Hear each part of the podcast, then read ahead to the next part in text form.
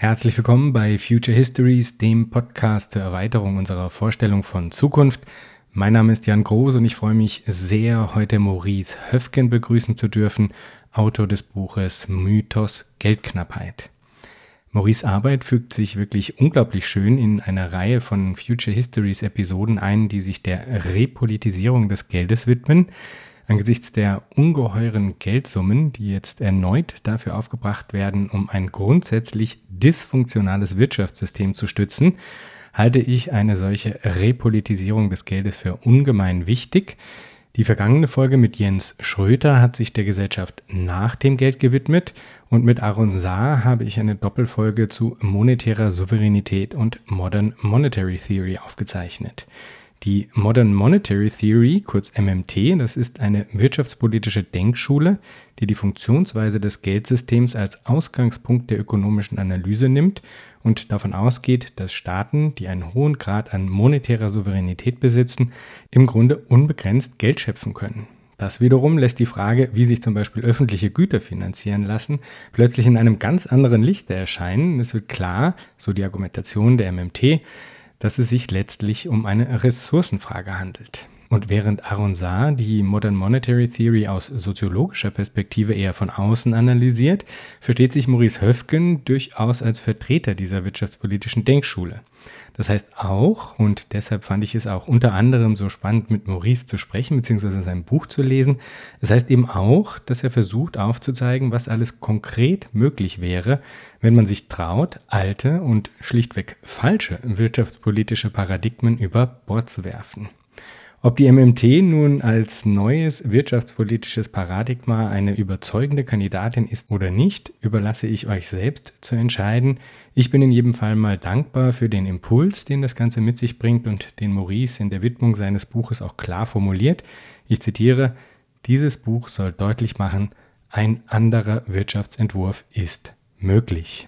Bevor wir nun also hören, was alles möglich ist, möchte ich noch meinen tiefen Dank aussprechen. Danke Christine, Isabel, Manuel, Daniela, Fabian und Carmen für eure Spenden. Und ich freue mich sehr, Finn, Kilian und Christian in der Gemeinschaft der Future Histories Patroninnen und Patronen begrüßen zu dürfen. Ich danke euch allen herzlich für eure Unterstützung. Jetzt aber viel Freude mit der aktuellen Folge Future Histories mit Maurice Höfgen zu Jobgarantie, MMT und dem Mythos Geldknappheit.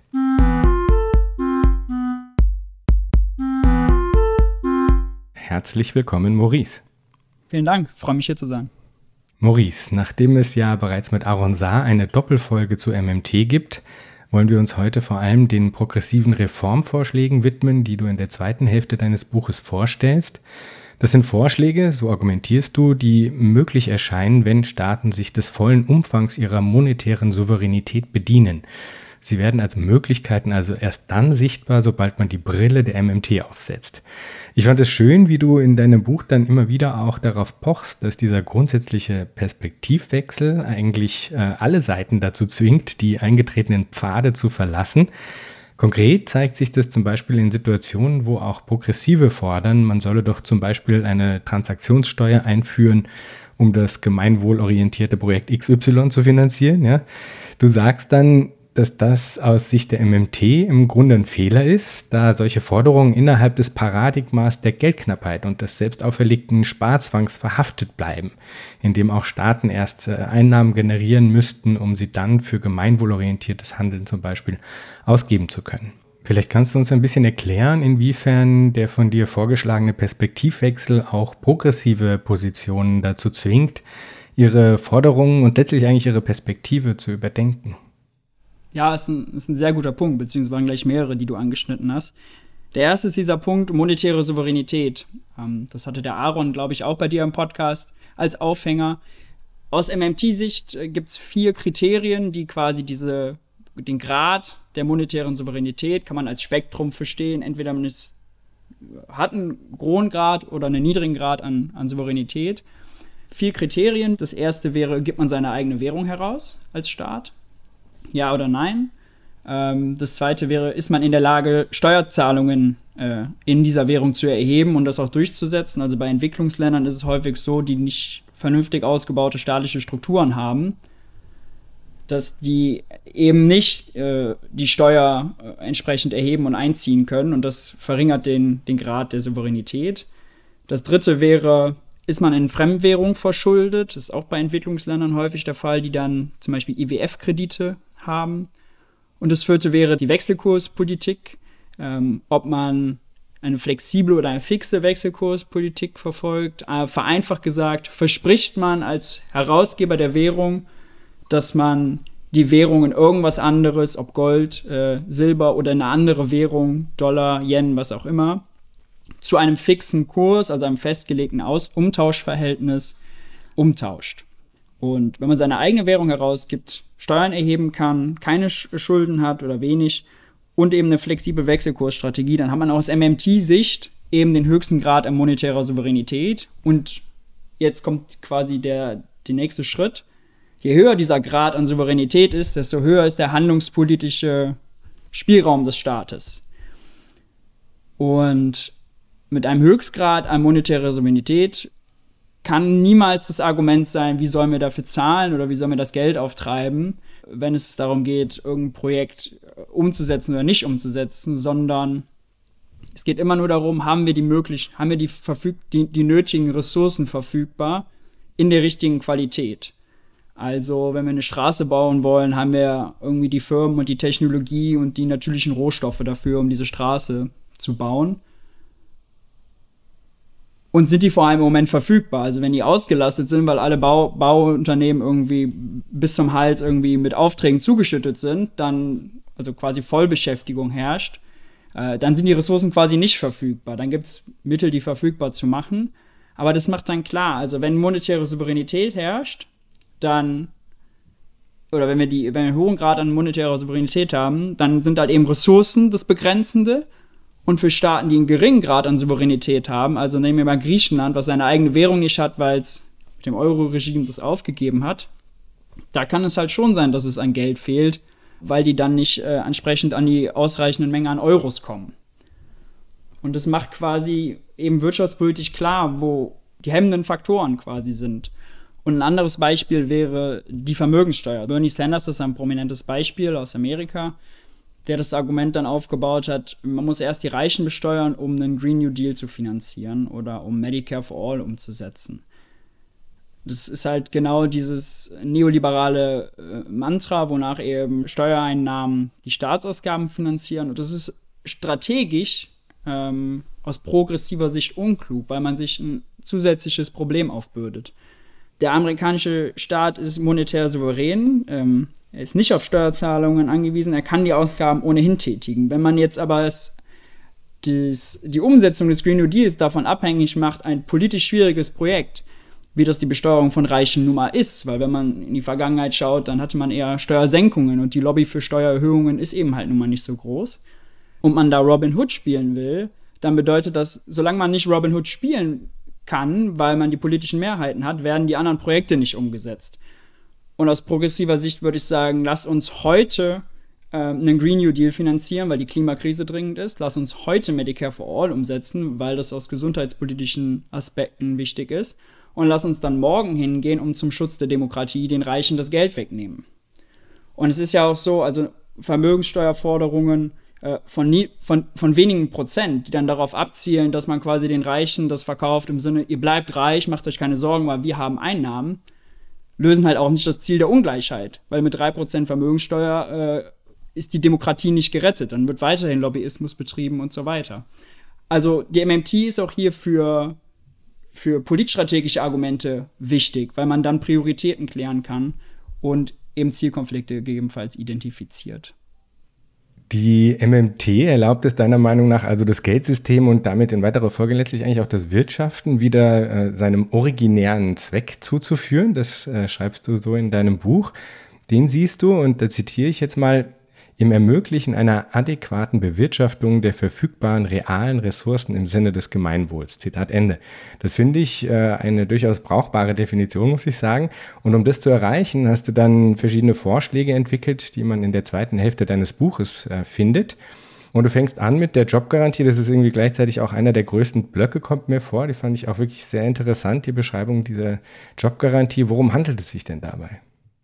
Die Jobgarantie ist die perfekte Überleitung zu diesem Satz eigentlich, weil wenn man sich das vorstellt, dass es Arbeitsbedarf gibt, also hier in Deutschland zum Beispiel Fehlpflege, fehlen Lehrer, äh, Infrastruktur verfällt, also es ist eine total, es gibt total viele Sachen, die wir äh, machen können und es gibt total viele Bereiche auch, ähm, wo unser Vorstellungsvermögen vielleicht nicht ausreicht, um uns vorzustellen, was wir noch für Dienstleistungen alles machen könnten, ähm, um uns das Leben einfacher zu machen. Aber es gibt einfach eine Menge an Arbeitsbedarf und gleichzeitig gibt es Leute, die Arbeit suchen. Also reale Ressourcen, die Verfügung, äh, zur Verfügung stehen, um reale Projekte umzusetzen. Und der einzige Grund, warum das Arbeitsbedarf und Arbeitssuchende nicht zusammenfinden, ist, dass wir das Geldsystem nicht verstehen und die Fiskalpolitik nicht genug Geld ausgibt und nicht die richtigen, äh, nicht richtigen ähm, politischen Maßnahmen ergreift, um das zusammenzuführen. Und mit dieser Job Guarantee will man halt sicherstellen, dass jeder, der Arbeit sucht, immer und zu jeder Zeit einen aufs Gemeinwohl ausgerichteten und zu vernünftigen Konditionen, dann in dem Fall Mindestlohn, Job in seinem örtlichen Umfeld, also sagen wir mal Kommune oder Stadt, ähm, immer zur Verfügung steht, weil Arbeitslosigkeit auch, und das kann man, glaube ich, auch politisch relativ neutral sagen, eine Verschwendung von Ressourcen ist. Eben dargestellt, es gibt Bedarf und es gibt äh, jemanden, der das ausführen möchte, aber die führen, kommen nicht zusammen. Und das ist nun mal eine Verschwendung von Ressourcen. Und ähm, die Job Guarantee greift genau da an und will das quasi aufbrechen, indem man sagt, dass jeder, der mitmachen will, auch mitmachen kann. Und das Konzept wäre, um das vielleicht mal so ein bisschen vorzustellen, wäre das halt auf kommunaler oder Stadtebene, sagen wir bei den Arbeitsagenturen, ähm, wird weiterhin, werden die Arbeitssuchenden halt aufgenommen, wird ein Leistungsprofil erstellt, Motivation äh, erhoben und dann gibt es bei den Arbeitsagenturen dann einen Bereich, äh, Leute, die sich damit auseinandersetzen, ähm, was für Jobs sind in der Kommune oder Stadt, was fallen da an, was kann man da Sinnvolles machen. Das kann man auch total basisdemokratisch organisieren, indem man zum Beispiel Erhebungen der Bevölkerung ähm, kann sogar in, auf Gemeindeebene nachher passieren, in wie auch immer ausgeartet, wo dann halt die Bewohner ihre Bedarfe halt ermitteln. Ich möchte da einen Spielplatz haben. Es wäre super, wenn doch unser Feld XY anders bewirtschaftet würde. Oder es wäre super, wenn der Wald irgendwie aufgeforstet oder wenn es ein Künstlerkollektiv gäbe, der an Standpunkt X XY macht oder wenn Baulücken äh, aufgeräumt werden. Also es gibt einfach super viele Sachen. Und finanziert würde die ganze Geschichte halt dann auf Bundesebene beziehungsweise auf Ebene des Währungsherausgebers. Da kommt es dann drauf an, über welches Land man spricht. In der Eurozone, deswegen habe ich es in meinem Buch auch sehr allgemein gehalten, ist das Währungskonstrukt halt ein bisschen komplizierter. Aber die Logik wäre quasi finanziert auf Bundesebene und organisiert möglichst basisdemokratisch auf lokaler Ebene. Und das hat sozial-gesellschaftliche Vorteile, weil Arbeitslosigkeit nur mit total vielen psychischen Problemen einhergeht. Es ist eine makroökonomische Verschwendung von Ressourcen. Dann hat es ökonomische Vorteile, weil es als automatischer Stabilisator äh, fungiert. Also wenn die Wirtschaft schwach ist, gehen die Leute aus dem Privatsektor in dieses Job Guarantee Programm, ähm, bleiben also in Beschäftigung, ähm, erhalten Einkommen. Das heißt, dieser Einkommensverlust wird halt ausgeglichen da gibt es noch ein paar tiefergehende ökonomische Vorteile, dass es eben als Preisanker und Lohnanker fungiert, weil man halt sagt, man definiert quasi die Untergrenze, ähm, die Arbeits arbeitsmarktpolitische Untergrenze für ja, Beschäftigung äh, in Raum X, sagen wir mal Deutschland. Und der Jobgarantielohn würde dann zum Beispiel auch de facto der Mindestlohn werden, weil wenn jemand für, sagen wir mal, 12 Euro immer einen staatlichen, aufs Gemeinwohl ausgerichteten Job bekäme, gäbe es ja keine Notwendigkeit, einen 9-Euro-Job im Privatsektor anzunehmen. Äh, und de facto haben wir heute einen Mindestlohn, der kein effektiver Mindestlohn ist, in dem Sinne, als dass Leute, die arbeitslos sind, haben nichts vom Mindestlohn. Die kriegen äh, Kompensationen, die meistens unter einem Lohn, äh, unter einer Vergütung zum Mindestlohnniveau lägen. Und mit der Job Guarantee hätte halt jeder, der arbeiten kann ähm, und arbeits, äh, willig ist, die Chance, da einen Mindestlohn, der äh, einen gewissen Lebensstandard sichert. Was dann häufig auch aufgebracht wird, was ist denn mit den Leuten, die nicht arbeiten wollen oder können? Also bei Können ist die Frage ja ganz einfach, weil dieses Prinzip Sozialstaat ja per se darauf ausgerichtet ist, dass die Leute, die nicht an der Produktion unseres äh, materiellen Wohlstands, nenne ich jetzt mal, mitmachen können, also alte, junge, ähm, diverse andere Gründe äh, oder Identitätsmerkmale, die dann Leute ausschließen davon, dass die halt abgesichert werden ähm, über Kindergeld, über Rente etc. Also das würde natürlich weiterhin alles bestehen bleiben. Und die zweite Frage, was ist mit Menschen, die nicht arbeiten wollen? Und ich finde, das sollte man, also es, es spricht überhaupt nichts dagegen, Menschen, die nicht am ähm, Erwerbsleben teilnehmen wollen, äh, ein Grundeinkommen zu geben, was eben dann aber nicht bedingungslos ist, sondern quasi nur für die, die den Job in der Jobgarantie ablehnen. Und gleichzeitig sollte man aber natürlich auch einführen, dass es einfach mentale Gründe gibt, warum Leute äh, nicht arbeiten wollen und das eben auch so behandeln und den Menschen dann eben auch über den Sozialstaat absichern. Also jeder sollte abgesichert sein, sodass die Jobgarantie, was aber auch, es wird immer von außen manchmal vorgeworfen, aber kein einziger Vertreter von der Jobgarantie oder aus, von den MMT-Vertretern ähm, würde das halt als Arbeitszwang oder so sehen. Ja, es ist ein zusätzliches Angebot zu allem, was jetzt existiert der halt sicherstellt, dass jeder, der arbeiten möchte, zum Gemeinwesen beiträgt und eben die persönlichen Vorteile von einem Job genießt. Was ich sehr interessant fand, war dann eine Gegenüberstellung von Job Guarantee gegenüber bedingungslosem Grundeinkommen, weil das ja ein Konzept ist, was einfach mehr und mehr im öffentlichen Diskurs eigentlich anzutreffen ist und Allein schon die Tatsache, dass das von bestimmten VertreterInnen und Vertretern auch gepusht wird, sollte einem mitunter schon zu denken geben, ja. Also ich bin durchaus auch ein bisschen skeptisch der Sache gegenüber und fand das dann eigentlich sehr interessant, wie du versuchst, das so ein bisschen ähm, aufzuschlüsseln, warum du findest, dass die Job Guarantee eigentlich äh, das überlegenere Mittel ist äh, gegenüber einem bedingungslosen Grundeinkommen. Vielleicht kannst du das noch ein bisschen erläutern. Also der grundlegende Unterschied zwischen BGE und Job Guarantee ist, wenn man es runterbrechen will, dass die, das BGE auf der Konsumseite ansetzt und die Job Guarantee eher auf der Produktionsseite. Und man muss sagen, dass beide Probleme einfach, oder beide Lösungen, sorry, äh, grund, komplett grundsätzlich verschiedene Probleme lösen. Also Arbeitslosigkeit wird zum Beispiel durch BGE nicht gelöst, während es die Job Guarantee halt äh, das explizit ähm, versucht zu lösen. Und ein Problem, was ich mit, der, mit dem BGE-Vorschlag habe, ist halt dieser Fokus auf die Konsumseite der Welt und die Produktionsseite zu vernachlässigen, weil ein BGE kann nur kaufen, was produziert wurde und äh, produziert wird auf der Produktionsseite unserer Welt. Das heißt, es muss jemanden geben, der seine Zeit, Arbeit, Mühe aufwendet, um die Güter und Dienstleistungen zu produzieren, die dann mit BGE gekauft werden können. Das ist dann eine Frage, in welchen Fällen das vielleicht gerecht ist, in welchen Fällen das ungerecht ist. Aber rein makroökonomisch ist es auch so, dass das BGE, was ja mit der Absicht, einen Lebensstandard abzusichern, nur funktioniert, weil eben die Menschen nicht aufhören, dann zu produzieren. Also im makroökonomisch würde man quasi von Fallacy of Composition sprechen, dass äh, einer kann konsumieren, ohne zu produzieren, weil die anderen produzieren. Aber sobald alle nur noch anfangen zu konsumieren und keiner würde mehr produzieren, gäbe es halt nichts, was ein BGE kaufen kann.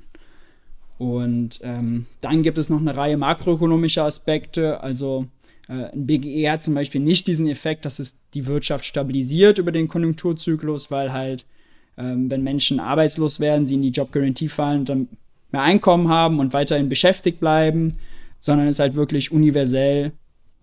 Ja, also das wären so die, die groben Unterschiede. Und deswegen sage ich manchmal, äh, ein bisschen polemisch, dass das BGE auf der Produktionsseite blind ist, also quasi auf einem Auge blind.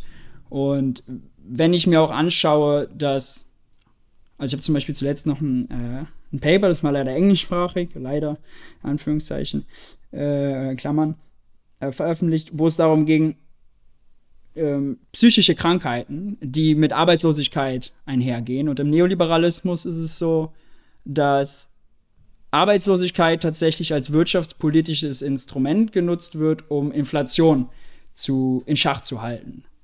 Äh, sobald, solange also Menschen, eine gewisse Anzahl an Menschen arbeitslos sind, so die Denke, wird die Verhandlungsmacht der Arbeitnehmer geschwächt und dann damit deren Lohnforderungen diszipliniert und man kommt halt nicht in diese in diese Lohnpreisspirale wird es genannt, also wo dann quasi vereinfacht Arbeit und Kapital. Arbeit fordert höhere Löhne, Kapital will aber mehr Profit machen, dass man quasi in dieses Wettbieten nach oben kommt und damit in, in eine inflationäre Spirale.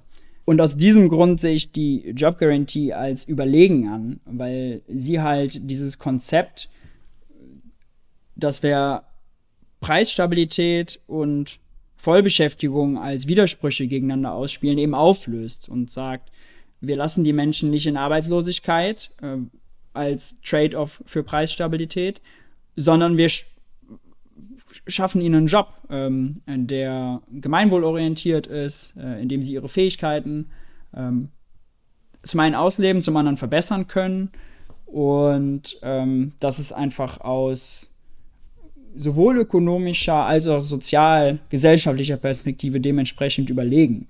Äh, wenn man zum Beispiel auch in die Universal Declaration of Human Rights schaut, da steht ein Recht auf Arbeit drin und eben diese neoliberale Politik, Vollbeschäftigung und Preisstabilität einander auszuspielen, ist quasi die Verwehrung dieses Rechts, weil sie baut darauf, dass permanent Leuten dieses Recht nicht erfüllt wird. Und die Job Guarantee löst es eben auf und wäre quasi die Verkörperung genau dieses, dieses Rechtes.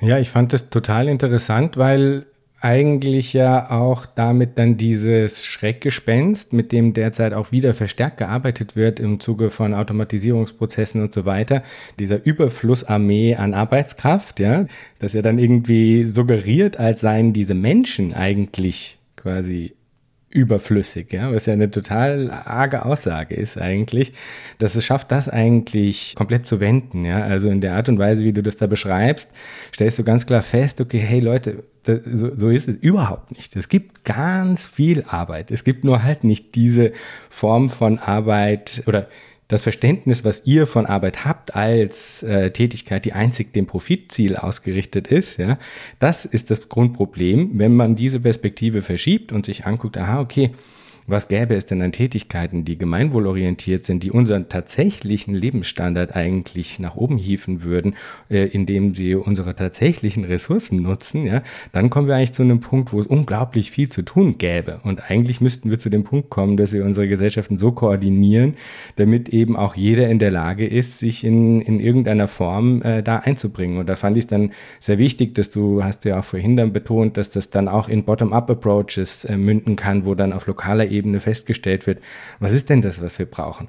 Weil das war so ein kleiner, ähm, äh, also war, war, so ein bisschen, waren das so Bedenken, die ich dann hatte in der Art und Weise, wie du da drüber gesprochen hast, im Buch jetzt, äh, hatte ich kurz das Gefühl, aha, Moment, da wird jetzt irgendwie das so gegenübergestellt, als, als ob die Arbeit, die der Staat in der Lage wäre, dann bereitzustellen in Form von so einer Job Guarantee, die wurde dann ausgeschmückt mit eben einer Sinnhaftigkeit und einer Gemeinwohlorientierung und so weiter und so fort. Und dem wurde dann gegenübergestellt das äh, bedingungslose Grundeinkommen, dass das, und das so habe ich es dann natürlich mitgelesen, dass das quasi nicht hätte. Und dann musste ich aber für mich denken, naja, okay, ich sehe schon, was du meinst, I get it mäßig, aber wenn ich das auf mich übertragen sehen würde, dann wäre es ja nicht so, als, äh, ob, als ob ich mir diese Sinnstiftung nicht auch produzieren könnte. In, ähm, in so einem Kontext, wo ich irgendwie halt mal plump gesagt einfach nur das Geld bekomme. Ja? Also da hätte ich das Gefühl, okay, da, dann mache ich das halt in anderen Formen und vielleicht eben auch ein bisschen selbstbestimmter, als wenn das über die anderen, in Anführungsstrichen, staatlichen Mechanismen läuft. Aber versteht trotzdem den Punkt und vor allem auch äh, eigentlich den Punkt, dass das ja dann diese Gemengenlage im Machtverhältnis zwischen äh, ArbeitnehmerInnen und Arbeitgebern äh, adressieren kann, was ich einen unglaublich wichtigen Aspekt finde. Ja. Also das, das war so ein Takeaway, wo ich gedacht habe, okay, ja, das ist einfach irgendwie ein smarter Move, so dass man das da äh, schafft, schafft zu wenden und eigentlich dann dadurch, dass man die Job Guarantee macht, wie so eine Norm setzt, für den freien Markt in Anführungsstrichen, der dann eigentlich gezwungen ist, das zu adaptieren letztlich, oder? Also so habe ich es verstanden irgendwie. Ganz genau, ganz genau. Wenn wir über das Thema Arbeitszeitverkürzung zum Beispiel reden, also angenommen, die Roboter kommen und machen uns unglaublich viel effektiver und ich hoffe, die kommen und die machen uns effektiver und die nehmen uns Sachen ab, die wir nicht machen wollen. Also ich meine, das ist ja wünschenswert. Dann ist ja, wenn wir werden ja unsere Ressourcen frei, um uns anderen Tätigkeiten zu widmen. Und ähm, da würde ich sagen, es gibt einfach total viel Gemeinwohlarbeit, die geleistet werden muss. Klimakrise, also ökologischer Umbau erfordert total viel Arbeit.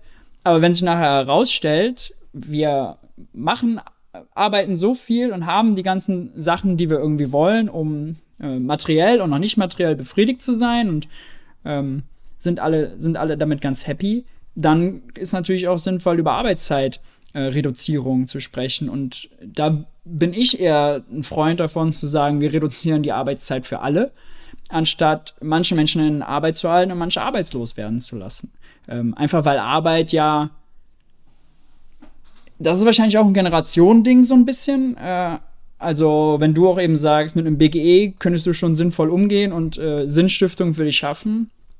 Ich glaube, wenn man jemanden, der 30 Jahre in einem Betrieb gearbeitet hat und sein soziales Umfeld da auch hat, wenn man ihm jetzt sagt, also sorry, äh, Beschäftigung ist nicht mehr, sondern jetzt nur noch ein Konsumcheck, aber du kannst ja bei Amazon äh, quasi jetzt alles aussuchen, was du dir, äh, was du da bestellen möchtest und hast da jetzt ein bisschen mehr Freiheit auf der Konsumseite. Das wäre für die Menschen nicht befriedigend. Also dieses äh, Gemeinschaftsgefühl und gesellschaftlicher Zusammenhalt äh, und so soziales Umfeld, und das äh, wollte ich auch eben anschneiden, es ist einfach super wichtig und hängt halt auch mit unserem Arbeitsplatz zusammen. Und ähm, das sollten wir erkennen und da unterschiedliche Bedürfnisse auch, auch anerkennen und äh, dann, dann verwirklichen politisch. Ich glaube, ein Aspekt, warum ich dieses Konglomerat an Vorschlägen, das du da bringst, auch so interessant finde oder warum ich es wichtig finde, selbst wenn ich persönlich vielleicht ähm, in Bezug auf die Frage eines äh, so omnipotenten Staates äh, äh, kritischer äh, das vielleicht einschätzen würde, als, als du das machst, finde ich es trotzdem unglaublich wichtig, dass du etwas versuchst, was du beschreibst als das Entwickeln von brauchbaren progressiven Utopien, die in eine neue Rahmenerzählung eingebettet sind. Ja? Also das finde ich einfach unglaublich wichtig. Das ist auch was, was ich hier mit Future Histories immer wieder versuche äh, zu verfolgen, weil ich glaube, es braucht eben auch auf der Makroebene wieder äh, neue Erzählungen, die in der Lage sind, auch massentauglich zu überzeugen. Und etwas, was ich ganz unglaublich wichtig finde auf äh, dem Weg dahin, ist die Frage der, der subjektiven Sicherheit in Bezug auf die Daseinsvorsorge.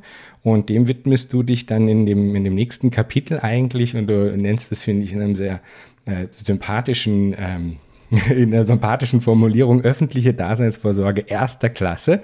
Also es geht nicht darum, dass man irgendwie nur das Minimum äh, für die Leute irgendwie bereitstellt und sie ansonsten versucht mit der Peitsche zu, zu drillen, dass sie sich im permanenten Wettkampf irgendwie äh, zerfleischen. Nein, es geht um Daseinsvorsorge erster Klasse. Das finde ich fantastisch. Was, was stellst du dir darunter vor?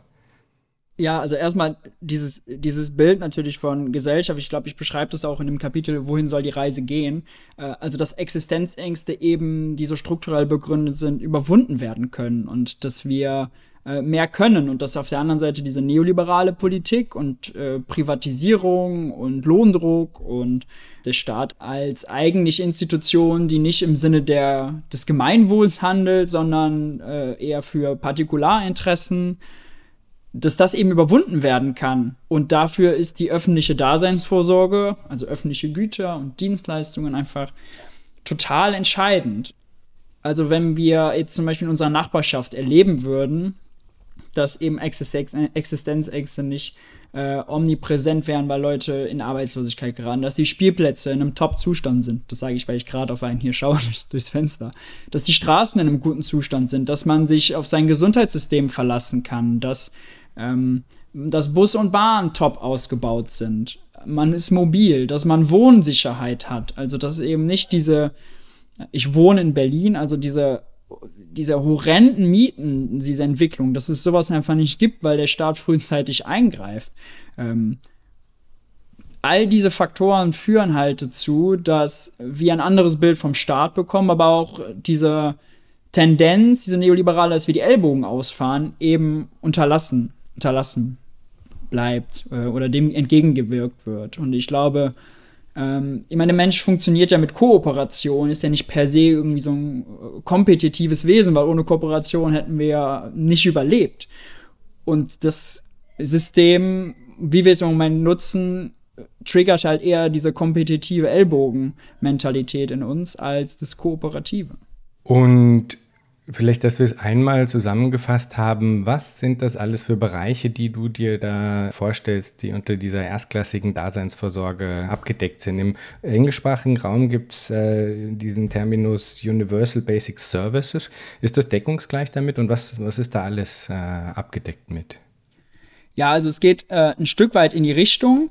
Also zum einen, äh, als erstes bringe ich, glaube ich, den Punkt Infrastruktur und äh, Transport. Also da ist dann drunter verstanden Energie, äh, Wasser, ähm, Müll. Und da hat man auch, also ich habe zuletzt das Buch gelesen, Der Staat im Ausverkauf. Also dass man da einfach sieht, da gibt es diese Privatisierungstendenzen und die Qualität der Leistung nimmt einfach ab. Und das müssen wir dann meistens mit unserem privaten Einkommen kompensieren. Und dadurch, dass es jetzt auch äh, nochmal bestätigt worden, 21 Prozent der Menschen in Deutschland halt im Niedriglohnsektor arbeiten und Niedriglöhne beziehen, wenn die dann den ohnehin schon niedrigen Löhnen auch noch privat jetzt kompensieren müssen, dass all diese eigentlich öffentlichen Aufgaben teurer werden, ähm, dann verschärft es halt Ungleichheit und auch gesellschaftlichen Zusammenhalt. Also der erste Punkt wäre eben Trans äh, Infrastruktur und Transport. Der zweite, den hatte ich genannt, vielfältiges Angebot an Sport- und Kultureinrichtungen. Also der Kulturbereich ist ja auch, einer, der total darunter leidet, wenn die Leute aufs Geld gucken müssen und eben dadurch ausgegrenzt werden, weil das sind Leistungen, die so ein bisschen Option oder Sachen, die vielleicht als optional ähm, gesehen werden. Also beim Essen kann man irgendwann nicht mehr einschneiden, aber beim Beitrag zum Fußballverein für das Kind oder bei dem Theaterbesuch und dem Kinobesuch und diese Bereiche sind, finde ich, gesellschaftlich äh, so wertvoll, dass ich die einfach aufwerten möchte und äh, durch eine vernünftige Fiskalpolitik und dann auch durch eine Politik, die auch Kultur als öffentliches Gut versteht ähm, und die auch staatlich bereitstellt, dem nochmal einen neuen Wert geben möchte. Und äh, genau, da beschreibe ich dann zum Beispiel, äh, ob jetzt Schwimmbäder, Theater oder äh, Künstlerkollektive, dass man auch sowas natürlich alles ähm, öffentlich organisieren kann. Das, der nächste Punkt wäre dann die Rente. Da haben wir im Moment ein System, also es ist ein totaler Angstmacher ja in Deutschland, ist auch total viele Desinformationskampagnen. In Deutschland haben wir zwei Systeme, einmal umlagefinanziert, einmal kapitalgedeckt, ohne da jetzt tief, tief drin zu wühlen. Dieses Umlagefinanzierte bedeutet quasi, die Jungen finanzieren die Alten. Und das Kapitalgedeckte baut quasi darauf, dass sich irgendwie jeder selber finanziert und die Gesellschaft ihre Kaufkraft, die sie heute hat, in die Zukunft verlagert, um dann von dieser Kaufkraft den Lebensabend bestreiten zu können. Und beide Systeme sind grundlegend falsch makroökonomisch, weil als Gesellschaft als Ganzes kann man, hat man quasi nur, kann man nur konsumieren, was man produziert hat. Wenn alle jetzt in die Zukunft sparen, sparen bedeutet, ich gebe das Geld nicht aus, dann passt sich auch die Produktionsseite an, es wird weniger produziert. Und äh, das System funktioniert also makroökonomisch nicht. Und dieses Umlagefinanzierte ist halt das neoliberale Narr Narrativ wieder, dass wir Einnahmen brauchen, also irgendwie Geld zur Seite legen äh, oder die Jungen müssen quasi das Geld aufgeben, damit die Alten irgendwie jetzt für die Rente gebrauchen können. Der Staat kann das immer immer, immer, immer, da, immer, immer hergeben. Also das Geld ist nicht das Problem, sondern die realen Ressourcen. Äh, haben wir ein System, was ein ordentliches Gesundheitssystem hat? Produzieren wir die ganzen Güter und Dienstleistungen, die dann Leute mit ihrer Rente konsumieren können? Das sind die Fragen. Und deswegen sage ich auch, die Generationenprobleme sind nicht finanzieller Natur, sondern die sind eher realwirtschaftlicher Natur. Wenn wir heute Investitionen unterlassen, die unsere, sagen wir mal, unsere, unsere Krankenhäuser irgendwie fit halten, dann leiden natürlich die älteren Menschen, die tendenziell eher von Krankheiten betroffen sind, darunter. Das letzte oder der nächste Punkt wäre dann aus, äh, nee, Entschuldigung, Gesundheits- und Pflegesystem. Ich hatte das gerade so ein bisschen angerissen. Auch hier, es ist, gibt einen inhärenten Konflikt zwischen Profitinteressen und Gemeinwohl. Und Gesundheit und Pflege sollten nicht den Profitinteressen unterlegen, weil sobald man das macht, dann ist es man ist dann profitabel, wenn man Gesundheitsleistungen nicht oder schlecht erbringt und gleichzeitig hohe Preise dafür nimmt. Also das ist ein, da muss der, das ist ein öffentliches Gut, was auch als solches gehandhabt werden muss. Ähm, und hier gilt Gemeinwohlinteresse ganz klar in den Vordergrund gestellt. Und aus MMT-Sicht natürlich das Geld muss uns hierfür nicht fehlen. Also es in, in, dem Bereich ist es, ist es wirklich bitter. Also, was man jetzt auch, solche Corona-Krisen natürlich noch mal präsenter geworden, dass nicht ausgebaute Gesundheitssysteme einfach tödlich sind. In Italien mussten dann Ärzte Entscheidungen treffen, ob die 73-jährige Frau oder der 74-jährige Mann überleben müssen. Da muss man sich mal vorstellen, was das für eine Entscheidung ist, die man dem Arzt abverlangt, weil man die Sachen strukturell nicht regelt. Ähm, also es ist wirklich, wirklich verheerend. Dann Bildung, Ausbildung und Forschung, das kann ich ganz kurz machen. Also, das ist, wir könnten so viel mit, mit den jungen Menschen anfangen, die natürlich intrinsische Motivation haben, die aber komplett in unserem gegenwärtigen Schulsystem äh, gekillt wird. Und dazu dann Lehrermangel, äh, verfallende Infrastruktur etc. führt einfach nicht dazu, dass es so ein hohes Gut wie Bildung äh, vernünftig gestaltet werden kann. Und da ist so viel Potenzial und das geht dann von der Kita bis, bis zur Hochschule. Und ähm, der letzte Punkt ist genau soziale Stadtentwicklung und Wohnen als Grundrecht. Ähm, soziale Stadtentwicklung, was ja auch von dem Hintergrund von, von Immigration, Migration auch noch wichtiger wird, weil soziale Durchmischung eben Integration fördernd ist. Also Fußballvereine sind das beste Beispiel. Ähm, Fußballvereine in niedrigklassigen Bereichen zumindest sind ja meistens so, dass es äh, ortsgebunden ist und wenn man da Orte hat, die eben nicht durchmischt sind, sondern Konzentrationseffekte, dann wirkt es eben halt auch auf die Integrationsfähigkeit. Im Moment ist es so, da sieht man auch, dass die ganzen Systeme zusammenhängen, dass die Leute halt dahin gehen, wo die Jobs sind, auch wenn die Jobs schlecht bezahlt sind. Ähm, also es jetzt geht nicht darum, dass irgendwie ein Ingenieursjob dann nur in der Schweiz oder so auf einmal verfügbar ist oder weiß nicht, wo dann, wo dann die, die äh, tollen Ingenieursfirmen dann äh, sitzen, sondern es geht ja auch um Jobs, die, äh, sage ich mal, weniger elitär sind oder ähm, ja, weniger elitär, lasse ich jetzt mal stehen. Dass die halt vor Ort verfügbar sind. Und wenn das nicht so ist, dann müssen die Leute zu den Jobs hin. Das heißt, die pendeln, die zieht es alle in die Metropolen die Metropolen sind überfüllt, dann ziehen die Leute da an die Ränder und in die ländlichen Gebiete drumherum. Und dann werden da, steigen die Mieten und dann werden die Leute, äh, kriegen weniger, haben weniger von ihrem Einkommen über, um sonstige Konsumwünsche zu erfüllen. Sind wir eben bei dem Thema, dass dann der Fußballverein vielleicht doch nicht mehr möglich wird, weil die Miete zu hoch ist. Und da ist Wohnen, habe ich gesagt, äh, so nenne ich das im Buch als, als Grundrecht, dass es halt eben auch so, also ein Haus oder eine Wohnung bedeutet Schutz, Ne, bedeutet irgendwie Gesellschaft, weil man da mit seiner Familie oder auch eben nicht ist, oder mit Freunden, gibt ja verschiedene Modelle. Und all diese Sachen jetzt, und das nochmal irgendwie zusammenzupacken, neu zu denken und eben nicht diese faulen Kompromiss zu sagen, wir können uns das nicht leisten, das ist halt gesellschaftlich äh, bitter und wir können da viel mehr machen. Das ist kein Wünsch dir was. Also wenn ich das so durchgehe, dann klingt das vielleicht so irgendwie, ja, wir könnten, wir könnten, wir könnten, wir könnten überall. Also es ist natürlich nicht von heute auf morgen umsetzbar, aber es scheitert nicht am Geld, sondern es scheitert daran, dass wir die falschen wirtschaftspolitischen Entscheidungen treffen. Ja. So ein großes Thema, kurz zusammengefasst. Ein nächster Punkt, der dann in deinem Buch auftaucht, äh, ist eigentlich wie so ein, ein, ein Kerngebiet dessen, was du da machst, nämlich die Geldpolitik. Ja? Also im Grunde ist ja alles, was du hier beschreibst, fußt auf eine Art, in der Art und Weise, wie du das eben perspektivierst, fußt es auf eine Art, auf einer geldpolitischen Feststellung, eben letztlich darauf, dass man als monetär souveräner Staat eben nicht gezwungen ist, die Frage der Finanzierung äh, vor allem zu bedenken, sondern letztlich eigentlich die Frage der Organisation der realen äh, Ressourcen, die da sind. Ja.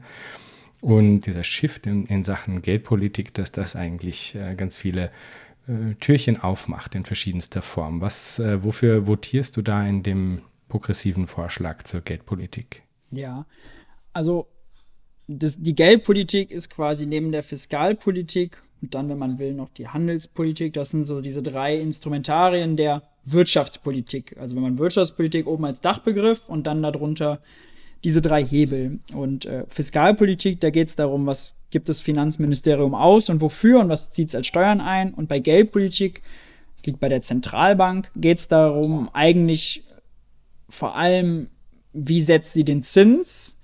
Ähm, also Zinspolitik ist äh, das, das größte Steckenpferd eigentlich, ähm, um dann damit die Aufgabe der Geldpolitik, die wir heute als Inflation oder Preisstabilität sehen, zu erreichen. Und im Moment sehen wir, haben wir eine Niedrigzinspolitik und die Logik dahinter ist, dass wenn man den Zins senkt, dann werden Kredite günstiger, dann ist es günstiger für Unternehmen, Kredite aufzunehmen und die dann zu investieren. Dadurch steigt die Nachfrage, dadurch steigt Beschäftigung und die Wirtschaft wird angekurbelt. Das ist so die Logik. Und in den letzten Jahrzehnten ist es eigentlich so, dass die Fiskalpolitik eher passiv gewesen ist, also äh, schwarze Nulllogik und Schulden vermeiden und bloß nicht irgendwie groß expansiv sein und die Verantwortung eher zur Geldpolitik verlagert wurde. Also aktive Geldpolitik mit den Zins entsprechend steuern und passive Fiskalpolitik. Und ich plädiere für eine Umdrehung, also mehr Fiskalpolitik aktiv und die Geldpolitik, also dieses Rumspielen am Zins zu unterlassen. Man sollte den irgendwo auf niedrigem Niveau festsetzen und dann einfach dort belassen. Weil eben diese Logik, das macht die MMT deutlich, Zins senken, Unternehmen nehmen Kredite auf und Wirtschaft wird angekurbelt, auch so nicht funktioniert. Also ein Unternehmen nimmt dann Kredit auf, wenn es davon ausgehen kann, dass, wenn es den Kredit nutzt, um Produktion auszuweiten, wenn es erwarten kann, dass es auch wirklich mehr absetzt dann. Aber wenn sich sonst nichts verändert, also in der gegenwärtigen Lage zum Beispiel, kann ein Unternehmen nicht davon ausgehen, wenn jetzt jemand einen neuen Friseursalon aufmacht, dass die Leute da jetzt denken, ah, endlich der neue Friseursalon und rennen da an Scharen hin und dass sich so eine Investition dann lohnt. Und solange das nicht ist, ähm, funktioniert halt diese Logik nicht. Und was die MMT quasi neu eingeführt hat, ist halt diese Logik Zinssenkung gleich Wirtschaft ankurbeln und Zinserhöhung gleich Wirtschaft zu bremsen, dass das halt nicht stimmt. Unterm Strich steht einfach, der Zins ist ein Instrument, was in seiner Wirkung total unsicher ist. Und wenn wir die Wirtschaft steuern wollen, dann lass uns lieber über Fiskalpolitik den Menschen gleiches Geld ins Portemonnaie legen, als über die Zinspolitik die Leute dazu zu bringen, sich zu verschulden, um damit die Wirtschaft anzukurbeln. Das ist quasi so die, die Schlussfolgerung, ja. Einen sehr, sehr wichtigen Punkt, den du dann am Schluss ansprichst und der sicher auch für viele Hörerinnen und Hörer dieses Podcasts hier von großem Interesse ist, ist der Green New Deal. Das ist ja auch ein Versuch, wieder ein äh, Narrativ zu erzeugen oder jetzt erneut nochmal ein Narrativ zu erzeugen, das versucht, äh, on a large scale die Probleme unserer Zeit in einer Art und Weise zu adressieren, die sich eben nicht versteckt vor der eigenen Handlungsmacht und stattdessen äh, dafür plädiert, die Steuerungselemente, die uns zur Verfügung stehen, aktiv auch einzusetzen auch vor allem angesichts der äh, auf uns äh, zukommenden Probleme. Und ich finde, dass diese Frage auch wirklich eine der zentralen ist in Bezug auf die Außenkommunikation, weil tatsächlich ist es ja auf so einer ganz intuitiven Ebene eigentlich vielen einleuchtet, dass bei einem Problem, das äh, ganz stark natürlich ein interdependentes Problem ist, das, ein, das nur kollektiv eigentlich adressiert werden kann, ja, dass da dann diese äh, ja, früher immer als Heilsbringer äh, versprochenen Mechanismen des individuellen Egoismus, dass die dann nicht sonderlich zielführend sind. Das äh, lässt sich, glaube ich, äh, sehr schnell und gut auch äh, darstellen in einer Art und Weise, die für eine breitere Öffentlichkeit nachvollziehbar ist. Was beinhaltet der Green New Deal, den du da auch äh, beschreibst, alles und wie könnten wir den umsetzen?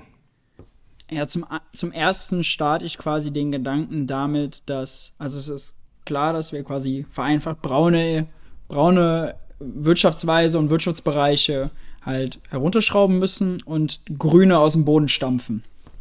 Und die Herausforderung ist, das quasi gleichzeitig zu machen und schnellstmöglich, äh, weil halt die Klimakrise, äh, die Zeit, wir rennen quasi gegen die Zeit an und gleichzeitig wenn man jetzt braun reduziert, aber grün noch nicht hochgefahren hat, dann bedeutet das unter Umständen äh, Arbeitslosigkeit und auch Energieunsicherheit. Also sind total viele Probleme mit verbunden. Deswegen ist es wirklich ein äh, kolossales Projekt.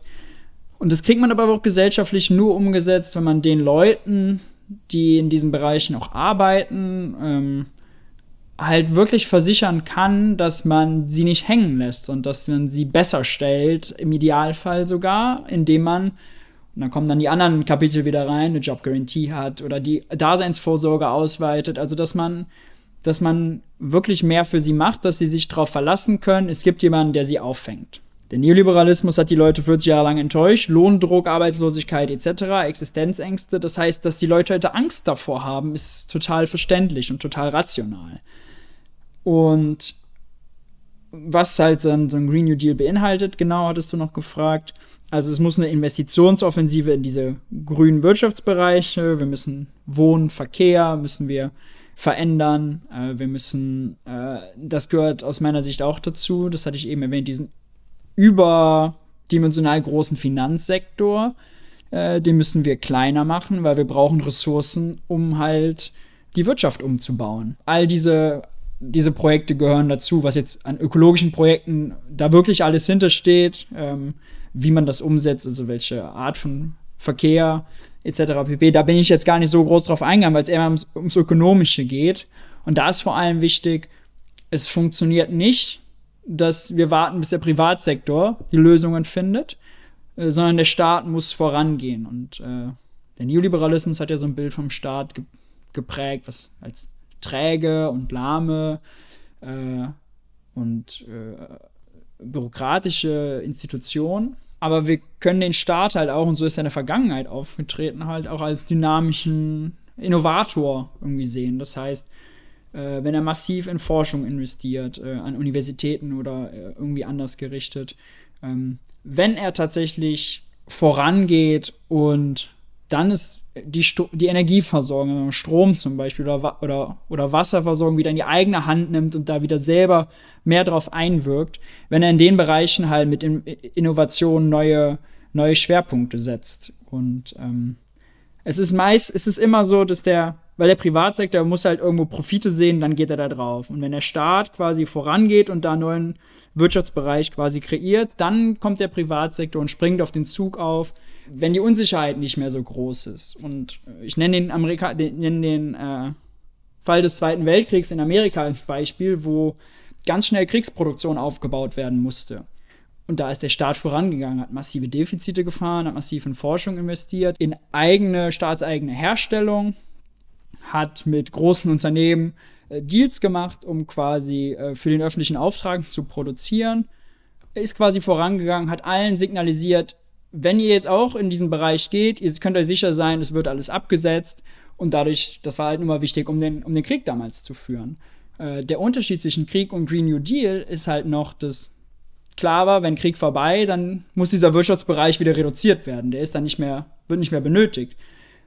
Die grüne Wirtschaftsbereich wiederum hat total die Zukunft. Das heißt, man kann annehmen, wenn der Staat hier vorangeht und der Privatsektor aufspringt, dieser Anreiz aufzuspringen ist viel größer als bei einer Kriegsproduktion, was nur ein paar Jahre dauert, während das natürlich ein Projekt ist für äh, Generationen.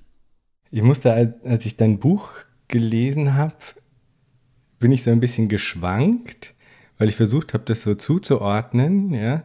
Und musste da zum Beispiel auch denken an ähm, so ein Label. Ich glaube, ich bin bei Novara Media. Ich glaube, der Michael Walker, der dort auch äh, Beiträge gemacht hatte, sich dann als Radical Social Democrat äh, bezeichnet.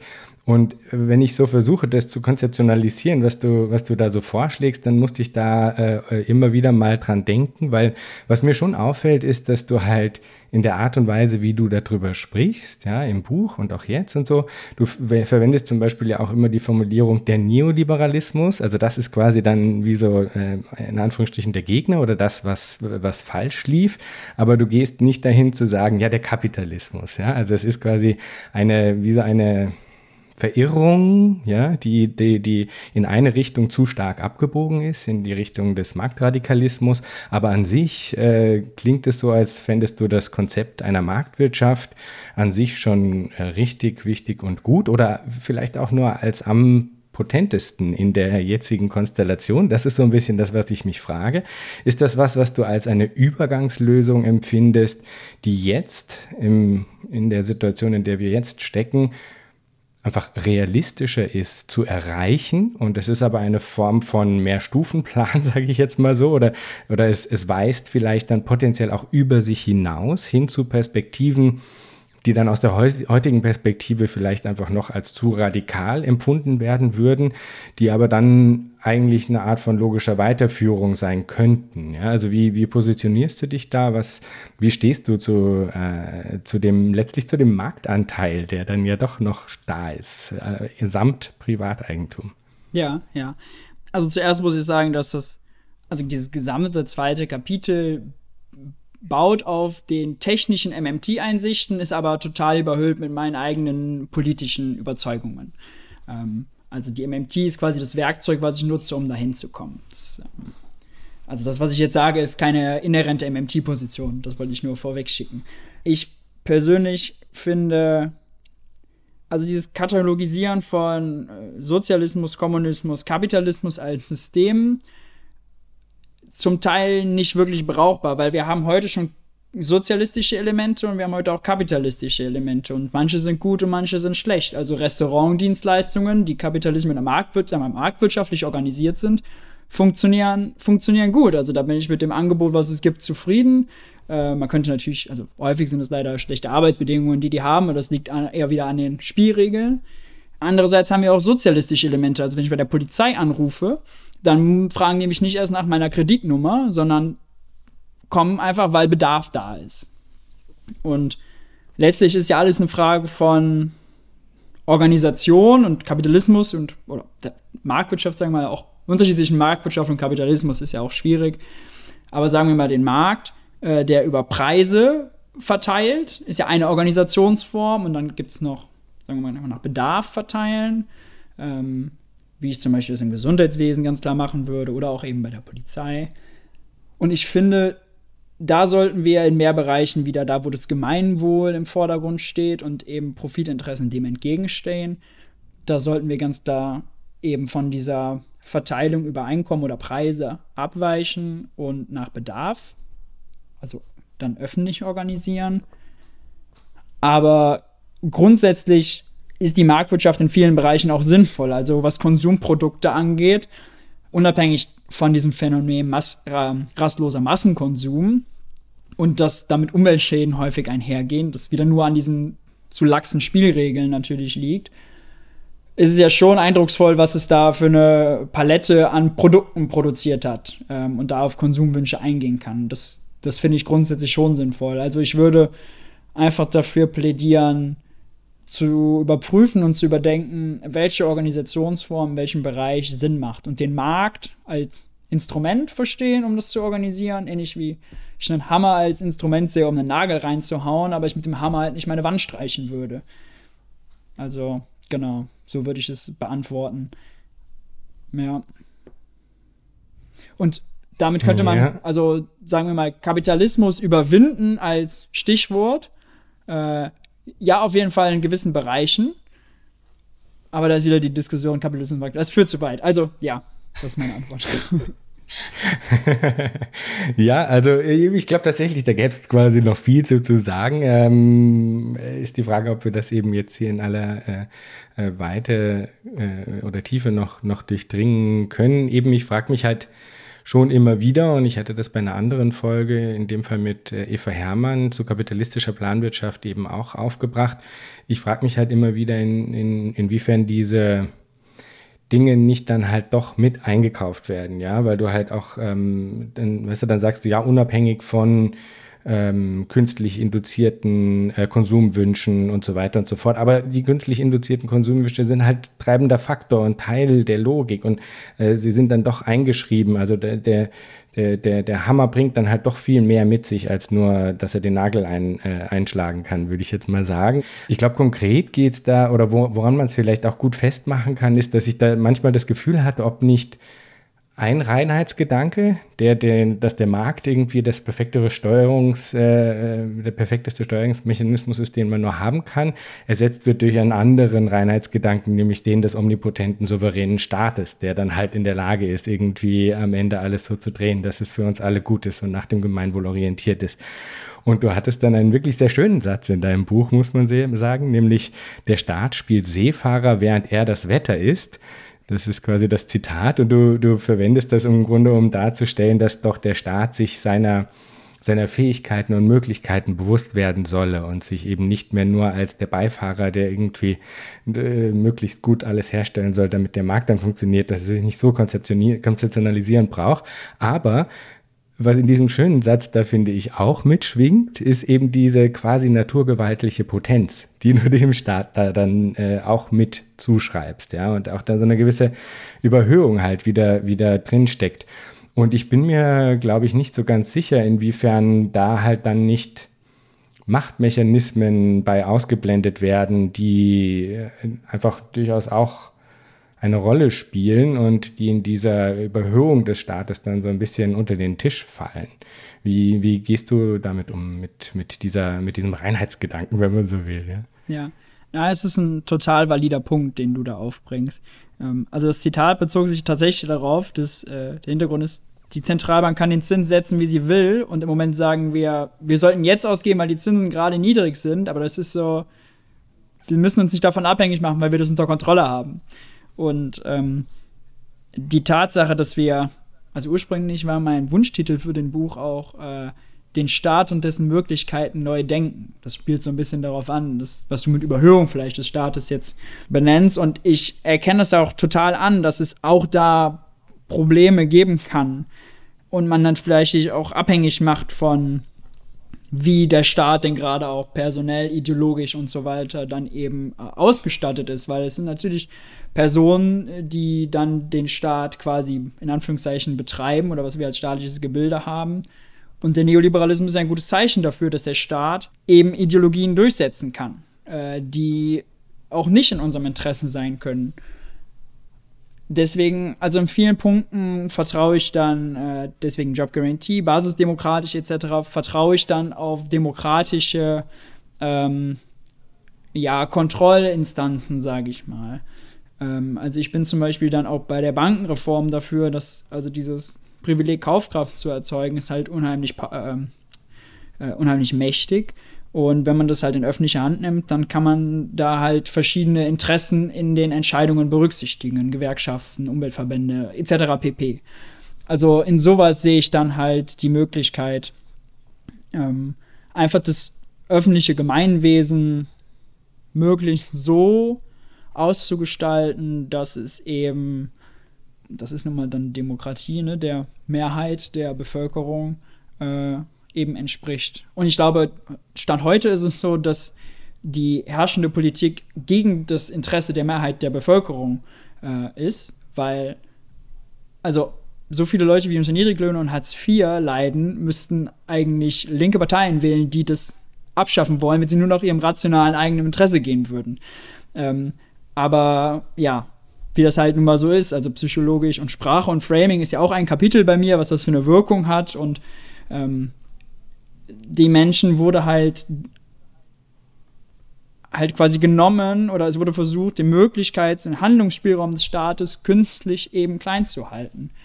Und äh, vielleicht ist das jetzt eine Gegenreaktion, die ich dazu auch habe und ihm dann erstmal vielleicht auch mehr zuschreibe als vielleicht auch am Ende umsetzbar ist oder auch demokratisch gewollt. Das kann alles sein, aber ähm, ja, ich habe versucht, bei allem quasi das Für und Wider zu sehen und würde einfach die Rolle von Demokratie da betonen.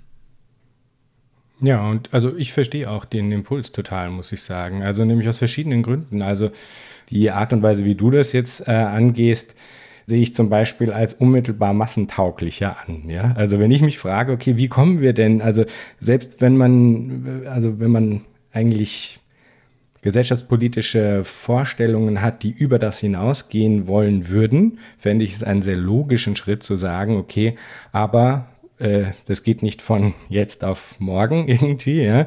Und äh, eine Revolution gedacht als ein unmittelbarer, sofortiger Umsturz der Situation ist etwas, was ich äh, auch als eine falsche Herangehensweise empfinden würde. Und womit man dann aber ja bleibt, ist im Grunde was ähnliches wie das, was du vorschlägst, nämlich äh, ein radikaler Ausbau der gemeinwohlorientierten äh, Strukturen des Wirtschaftens und eine entsprechende, äh, ein entsprechendes Herunterfahren der profitorientierten Elemente des Wirtschaftens. Also ich finde das insofern total äh, kohärent. Ich äh, finde auch dann den Aspekt, den du jetzt aufbringst, absolut berechtigt und das, also eigentlich den einzig richtigen Herangehensweise, dass man dann sagt, um einer Machtkonzentration äh, in, in, in, den Händen des Staates dann zumindest äh, Gegenkonzeptionen gegenzuhalten, sind dann eben ist der Ausbau von basisdemokratischen Strukturen innerhalb dieser von dir vorgeschlagenen äh, äh, Konzepte auf jeden Fall erstrebenswert. Ja. Also muss sagen, ich kann das alles äh, gut nachvollziehen und ich habe es ja schon eingangs gesagt, ich fand es total schön, immer wieder mal im Buch zu so, äh, zu so Momenten zu kommen, wo man auf einmal äh, gezwungen ist, irgendwie auf eine bekannte Sache nochmal anders zu schauen und fand das sehr, sehr erfrischend und auch äh, notwendig, muss man sagen. Ja. Wenn es um die Frage geht, wie man da hinkommt, ja, diese Dinge umzusetzen, die du da beschreibst, dann ist natürlich, und das haben wir jetzt schon ein paar Mal herausgestellt, es geht natürlich darum, auch eben überzeugende Narrative zu, ähm, zu erschaffen und äh, da ähm, ja zum einen die Imagination zu aktivieren, aber in einer Art und Weise, die irgendwie auch nachvollziehbar ist. Aber einen Punkt sprichst du in deinem Buch an, den ich auch als unglaublich zentral empfinde. Und das äh, ist tatsächlich sind das die Wirtschaftswissenschaften, ja. Also die Orthodoxie in den äh, äh Wirtschaftswissenschaften und das ich weiß jetzt die Formulierung nicht mehr genau, die du da ver verwendest, aber ich glaube irgendwas wie Stellhebel oder, oder, oder Ankerpunkt oder irgendwie so, ja. Aber worauf du hinaus willst und was ich nur ganz stark unterstreichen kann, ist, welch immensen Einfluss diese Denkgebäude, diese Rationalisierung, diese Konzeptionalisierung, die da in den Wirtschaftswissenschaften äh, gemacht werden, was für einen unglaublichen Einfluss die auf unser aller Leben haben und äh, mich würde jetzt vielleicht auf einer ganz pragmatischen Ebene auch noch interessieren, wie, wie schafft man es, dass man, dass man diese Dominanz der Neoklassik, ja, die ja einfach schon so lange anhält, ja, wie schafft man es, dass man diese Dominanz des, dieses orthodoxen Denkens in den Wirtschaftswissenschaften, dass man das aufbricht? Na, wenn ich auf die Frage ein Patentrezept hätte, dann hätte ich das auf jeden Fall schon verteilt. Also ich kann da eine persönliche Erfahrung teilen. Und zwar habe ich ähm, als Student in Maastricht einen offenen Brief geschrieben ähm, mit äh, meinen Kommilitonen. Äh, da ging es darum, dass die Uni anerkennt, dass was in den Textbüchern steht, wie Banken funktionieren, eben, dass sie Ersparnisse äh, weiterverleihen und eben nicht Geld schöpfen, sondern quasi nur Intermediäre sind falsch ist und dass die Textbücher doch bitte äh, dahingehend angepasst werden oder zumindest kritische Alternativen im Unterricht ähm, äh, vermittelt werden sollten. Und das ist eigentlich ein Punkt, der ist so offensichtlich. Also die Deutsche Bank äh, erklärt das öffentlich, die Bank of England. Also es, es, ist empirisch beobachtbar. Also es ist jetzt nicht mal was, wo man sagen kann, ja, multiple Perspektiven, sondern die Frage wird bei der Geldschöpfung äh, auf der Bilanz, wird die Bilanz verlängert oder bleibt die gleich und es wird nur was umverteilt, ist quasi eine Frage, die man mit Schwarz oder Weiß beantworten kann. Empirisch beobachtbar. Und äh, dann haben wir die Textbücher zitiert, ganz sauber und äh, haben die Gegendarstellung auch ganz sauber hervorgebracht und dachten, äh, ja, rationale Menschen, äh, hochgebildet, wenn man die nur mit den Argumenten konfrontiert, dann wird es bestimmt zu einer Änderung führen. Und äh, natürlich alles in äh, ganz freundlichem Rahmen und professionell und akademisch äh, aufgezogen. Naja, und das Ergebnis war, wir wurden dann irgendwann eingeladen ähm, zu so einem Gespräch. Und dann saß ich da mit einem Kommilitonen und drei Dozenten. Und äh, dann wurde uns quasi, das Eingangsstatement war, der Brief äh, ist eine äh, Kriegserklärung. Und äh, wenn wir nicht akzeptieren, dass es eine Kriegserklärung ist, dann können wir den Raum direkt verlassen, weil unter den Voraussetzungen brauchen wir gar nicht zu diskutieren. So, das war quasi das äh, Eröffnungsstatement. Und das zeigt ganz gut, dass, ich meine, es ist psychologisch nachvollziehbar, denn wenn Menschen eingestehen müssen, dass sie halt was Falsches gelernt haben und auch was Falsches gelehrt haben, dann unter Umständen jahrzehntelang, wenn es ältere Kollegen sind, äh, dass es schwierig ist, weil es natürlich auch so ein bisschen eigenes Lebenswerk ist, etc. Und ja, also deswegen, es gibt einige wirklich äh, positive Beispiele, wo dann umgedacht wird oder auch Raum gegeben wird für alternativen Diskurs, aber äh, im Großteil eben nicht. Und das auch, weil akademisch, akademisches Wirtschaften, also dass zum Beispiel irgendwie die Top 5 Journals äh, so eine Macht haben, dass die quasi, wenn man da nicht veröffentlicht hat, kommt man nicht an die Position in den Universitäten. Also da sind so viele äh, auch informelle Machtstrukturen und also in den Journals veröffentlicht man natürlich nur, wenn man eben den herrschenden Diskurs, den neoklassischen oder neukeynesianischen wiedergibt. so viele Gatekeeper-Strukturen, dass es wirklich ähm, schwierig ist. Ja, und ich glaube, es war Max Planck, der gesagt hat, äh, one funeral at a time. Also. Maurice, ich frage am Ende immer noch, wenn du dir Zukunft vorstellst, was stimmt dich freudig? Na, ich habe mich mit der MMT nur so tiefgehend beschäftigt, weil das für mich das Geldsystem und das macht, macht einen ganz guten Link jetzt zu unserem Staat. Ähm, Staat mit R. ähm, als Organisationsform ist, die uns ermöglicht, unsere Vorstellungen umzusetzen. Also das Geldsystem ist ja die Organisationsform oder Organisationsmittel, um Ressourcen zu mobilisieren. Ähm, man könnte das natürlich auch alles ohne Geld machen äh, und sich irgendwie absprechen und tauschen und es wäre alles viel, mehr, viel komplizierter. Ähm, und das halt zu verstehen und äh, zu verstehen, dass äh, Handlungsmöglichkeiten gar nicht so beschränkt sind,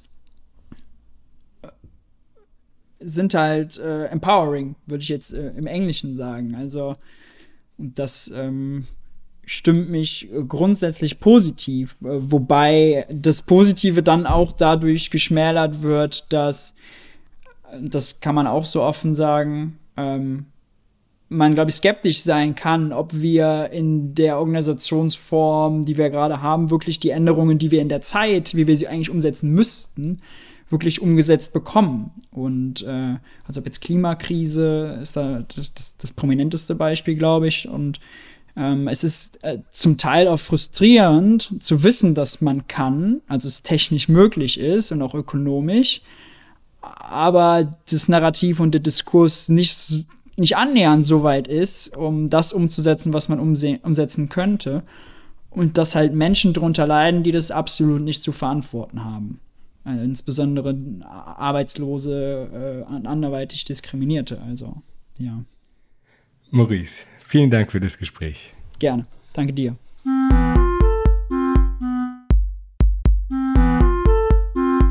Das war Future Histories für heute. Vielen Dank fürs Zuhören. Shownotizen und vieles mehr findet ihr auf www.futurehistories.today. Diskutiert mit auf Twitter unter dem Hashtag Future Histories oder auf Reddit. Lasst mich wissen, was ihr zu dem Ganzen denkt und wie euch diese Folge hier gefallen hat. Unbedingt gut bewerten auf allen Podcast-Plattformen, die ihr nutzt. Für unsere Patreon-Unterstützerinnen und Unterstützer gibt es auf www.patreon.com-future histories vieles an Zusatzmaterial. Da könnt ihr also auch vorbeischauen. Bis zum nächsten Mal. Ich freue mich.